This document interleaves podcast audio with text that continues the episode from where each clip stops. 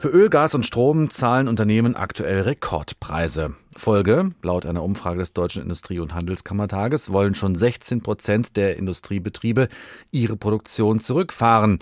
Besonders betroffen sind Betriebe, die viel Energie brauchen. Für sie ist Einsparen zur Existenzfrage mittlerweile geworden.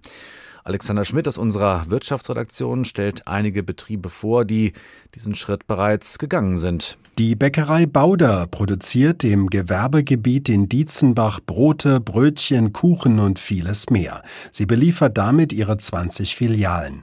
Der Bäcker und Konditormeister Ralf Bauder. Die Bäckerei ist ja praktisch äh, das Handwerk, das wahrscheinlich die höchsten Energiekosten von allen Handwerksbetrieben hat. Ne? Also bei uns schlägt die Energie ganz enorm zu Buche. Der mittelständische Betrieb mit insgesamt 150 Mitarbeitern zahlt aktuell beim Strom zweieinhalb Mal mehr als im vergangenen Jahr.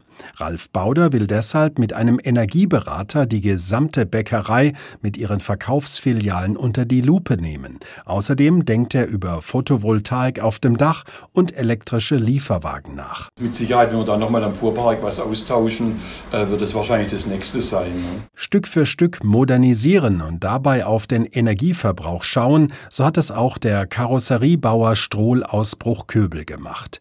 Vor einigen Jahren wurde neben die alte Halle Halle eine neue gebaut. Geschäftsführerin Birgit Strohl. Dafür sind neue Fenster gekommen, es ist eine neue Klimaanlage gekommen, es sind dreifach verglaste Fenster eingebaut worden, es sind neue Tageslichttore eingebaut worden, die natürlich auch energiemäßig viel besser sind. Es sind dann die neuen Kabinen eingebaut worden. In denen sowohl Lastwagen als auch Autos lackiert werden. Sie brauchen jetzt weniger Gas und Strom. Letzterer stammt zum großen Teil von der Photovoltaikanlage auf dem Dach. So roundabout 25 Prozent weniger Strom und ungefähr 15 Prozent weniger Gas. Das ist so die ungefähre Einsparung.